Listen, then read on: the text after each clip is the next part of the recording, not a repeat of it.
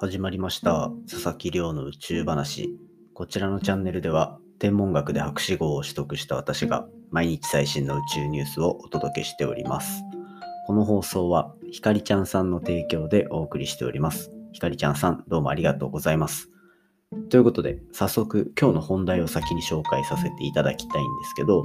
今日の本題は昨日の重力波のお話に引き続いてですねこう私たちの身の回りで金とかプラチナとかいわゆるあとレアアースとか言われるものがなぜそんなに貴重なのかっていうところのお話をしていきたいと思います。でこれ宇宙関係ないように一見聞こえるかもしれないんですけど実はその重力波を検出するようなその中性子星って呼ばれるものが合体したりとかそういったところでできるのがこういった元素だったりするんですね。つまり、その宇宙で起こる現象の確率とか、どれだけの回数起こってるかみたいなところで、実はこの私たちの身の回りのその物質の比率っていうんですかね。この貴重な、どれだけ貴重なのかっていうところが決まっているので、今日は皆さんのこの生活の周りにあるものと宇宙空間で起きている現象っていうところを結びつけたお話をしていきたいと思いますので、ぜひ最後まで楽しんでいただけたら嬉しいです。そんなこんなで、毎日恒例の近況報告を先にさせていただきたいですね。で、えっと、今日なんかたくさん話したいことがあって、ひとまず今週末ですね。今週末は、えっと、人気ポッドキャストチャンネル、ワクワクラジオのお二人をゲストに迎えたコラボ会を2日連続で放送させていただきます。で、番組、こちらでは、このお二人が持ってる宇宙の疑問とかっていうところを、あの、僕が回答していくみたいな形で話が進んでいくんですね。で、土曜日公開のワクワクラジオさんの方にもお邪魔させていただいて、そこはなんかもっと僕のパーソナルな部分っていうのを掘り返していただいてるような感じになってます。なので両方ぜひ聞いていただけたら嬉しくて、まあ、それの土曜日の回の編集っていうのが、さっき無事終わったなっていうところの報告です。まあ、そこら辺のお話はまたちょっと明日の近況報告ででもしようかななんて思ってるわけなんですけど、それよりもお話、それとプラスでお話しさせていただきたいのが、明日ですね、明日21時半から、あの、音声アプリ、クラブハウスってあるじゃないですか。クラブハウスで、えっ、ー、と、ポッドキャストの、えっと、コラボ会の打ち合わせを公開でやらせていただきます。で、コラボ会というかゲスト会ですね。来週の週末のゲストには、アメリカのブラウン大学とか、あとは NASA のプロジェクトに参加しているヒロイさんという方ですね。この方、隕石研究の、隕石とか小惑星の研究の第一人者である方で、そういったこう今もなおアメリカの最前線で研究をされているまあ、天文学者の方をお呼びしてですね、あの、話題のはやぶさ2だったりとか、あとは他のアメリカの小惑星探査機のお話とか、そういったところをもうがっつり専門家目線でお話ししていこうと思っております。で、僕自身は、なんかブラックホールとか、それこそ重力波とか、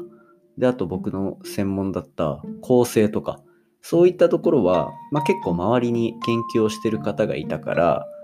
このポッドキャストで話す時も結構噛み砕いて話すことができてると思うんですけど、その小惑星だったりとか隕石、あとは流れ星とか流星群とか、そういったところってなんかむしろよく聞く話なのになかなかこう取り上げれてないかなと思ってたんですね。なのでそこでもなのでそういった悩みもあったのでここはがっつりもうアメリカで、アメリカの大学でも研究されていて、NASA の研究にも参加されている先生をお呼びしてですね、もうあの、最前線のでトップレベルの方からお話を伺うという企画を立てております。なので来週末にそれを放送させていただく予定なんですが、その放送の収録の打ち合わせっていうのを明日クラブハウスで公開でやらせていただこうというような企画も立っておりますので、明日21時半から興味がある方はぜひ聞きに来ていただけたら嬉しいです。こちらですね、えっ、ー、と、概要欄にリンク貼っておくので、興味ある方はぜひよろしくお願いいたします。そんなこんなで、まあこう、ポッドキャストの内側の部分もどんどん出していけたらなと思いながら、コラボ配信、ゲスト配信をやっていきたいと思ってるところでございました。そういうところで今日の本題入っていきたいと思います。今日の本題は、昨日の重力波の 重力波のお話の続きみたいな感じですね。というよりも、もっと身近なお話までぐっと近寄らせて喋っていきたいと思っていて、何かっていうと、この私たちの身の回りで金とか、あとはレアアースって言われるようなもので、まあもう名前の通りすごく貴重なものじゃないですか。で、なんで貴重かって言ったら、やっぱり地球上に存在してる絶対量が少ないんですよ。で、それが少ないし、プラスでやっぱりこう取ることができないっていうところで希少価値が上がってきてるっていうのがあるんですが、じゃあなんで少ないのかって考えたことありますかねで、これがこの今回のお話のメインのところになっていて、宇宙の研究をするっていうことは私たちのこの体を構成してる元素だったりとかあとはまあ身の回りにあるものっていうところを研究するっていうものすごい原点な原点に回帰するようなお話が宇宙の研究の最終的なゴールみたいなところになったりするんですね。というのもだからそれで結局宇宙で金とかプラチナとかそういうレアアースとかって呼ばれるものがこう作られる回数っていうのがやっぱ極端に少ないからこそ地球上にもそれだけその比率でそのレア度のまま地球の中に保存されていってるっていうようなところなんですよ。で、じゃあ、もっと身近なお話でやっていくと、水素とか酸素とか、あとは、もうちょっとまあ水素酸素に比べたら少ないけど、鉄とか、ここら辺を、なんだろうな、ものすごく貴重なものというか、これってレアだよねと思って接したことってありますかね？多分あんまりないと思うんですよ。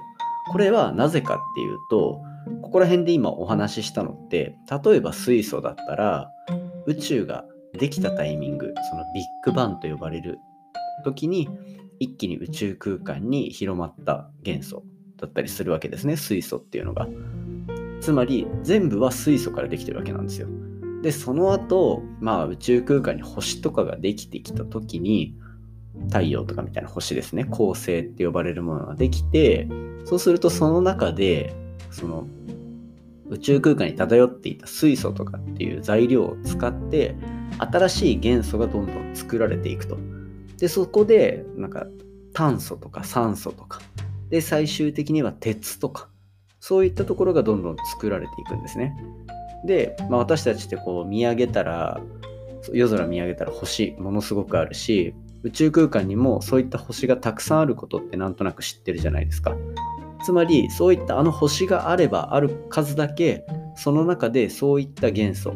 水素からこう酸素炭素鉄とかっていうところが作られたりするんですよね。なので、まあ、無数に星があってそこで大量に物が作られてっていうものが私たちの身の回りにも豊富に存在すると。で一方でじゃあ鉄とかよりももっと重い星重いものだ今回で言ったら金とかそういったところってじゃあどうやってできてるのかっていうとこういった金プラチナレアアースっていった部分は昨日紹介したような中性子星って呼ばれるものすごく密度の高いぎゅうぎゅうに詰まった不思議な星これが合体するつまり重力波が検出されるようなそんなタイミングでしか作られないんですね。しかっていうと語弊があるので、まあ、他のパターンもありますが、そういったところでも作られるのが金とかプラチナとかっていったところなんですよ。で、どういうことかっていうと、まあ、とにかくまず中性子星っていうのは、この例えば仮に重さが太陽ぐらいの重さだった中性子星ってどれぐらいの小ささかっていうと、10キロぐらい、10キロメートルぐらいの大きさで、なので、すっぽりと山手線の中に収まるぐらいの星。これが中性子星って呼ばれるものなんですよ。で、これ地球に比べて太陽ってものすごい大きいじゃないですか。なので、それがどれだけ異常に小さいかっていうのはなんとなくイメージつくと思うんですね。で、その中性子星が2つ合体した時つまりはその異常に小さくて異常に重い星っていうのがこうお互いガチャンとくっついた時にものすごい衝撃が生まれるわけなんですよ。そのものすごい衝撃でもともと中にあったその元素たちっていうのがすごいスピードでいろんな元素がバーッと合体して作られていってその私たちの身の回りには少ない金とかプラチナとかレアアースっていったものがそこで作られるんですね。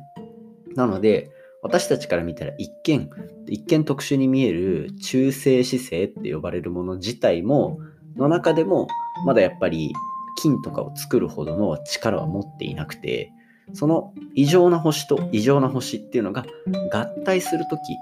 にものすごいパワーを持って金とかレアアースって呼ばれるものが作られるっていうことなんですよ。なので、こう、そう考えると、やっぱブラックホールとか中性子星って呼ばれるものって星が死んだ後のものだったりするので普通の星に比べたらやっぱ個数も少ない。でなおかつそれらが合体しなきゃいけないっていうところでその現象としての貴重さ。でさらにそこで作られた物質が地球の中に少しでも含まれる。なんていうところのレア度で金とかレアアースっていうところはその非常に貴重さが注目されてる元素になるわけなんですね。でこれがその2017年とか2016年とかに重力波が見つかってでやっぱりこれって今まで考えられてたこれ計算でずっと考えられてきてたんですよ。なので、それが証明されたみたいな形ですね。なので、僕がこうこのポッドキャストチャンネルでよく言う、天文の研究、宇宙の研究っていうのは、計算で解き明かす人たちと観測で解き明かす人たちっていうのがいる中で、この金とかレアアースとかって作られる現場の予測をした計算やってる理論屋さんっていう方々が今回はリードしていた研究結果だなっていうような感じです。で、これ深く調べてみると、実際にその2016年、2017年に重力波が見つかるもっと前、2014年とかにすでに国立天文台からそういう計算結果が出たっていうようなプレスリリース、ないしは論文が出てたりするので、そういったところでもやっぱりあの計算が一歩リードしてる業界だったんだなっていうのをすごく実感するようなお話でした。なので今日はこのお話をもとにですね、身の回りのものっていうのが宇宙空間でのこう出来事に左右されてこの発生しているものなんだよっていうところだけ頭に片隅に入れといていただけたら嬉しいなと思ってます。こんな感じで楽しむ宇宙も悪くないんじゃないでしょうか。今回の話も面白いなと思ったら手元のポッドキャストアプリでフォロー、サブスクライブよろしくお願いいたします。番組の感想や宇宙に関する質問は Twitter のハッシュタグ宇宙話、宇宙が漢字で話がひらがなになってます。そちらで募集しております。それではですね、あさあの明後日からのコラボ会お楽しみと。で、来週のコラボ会の公開打ち合わせ。こちらも明日21時半からクラブハウスで行いますので、興味がある方は覗いてみてください。それではまた明日お会いしましょう。さようなら。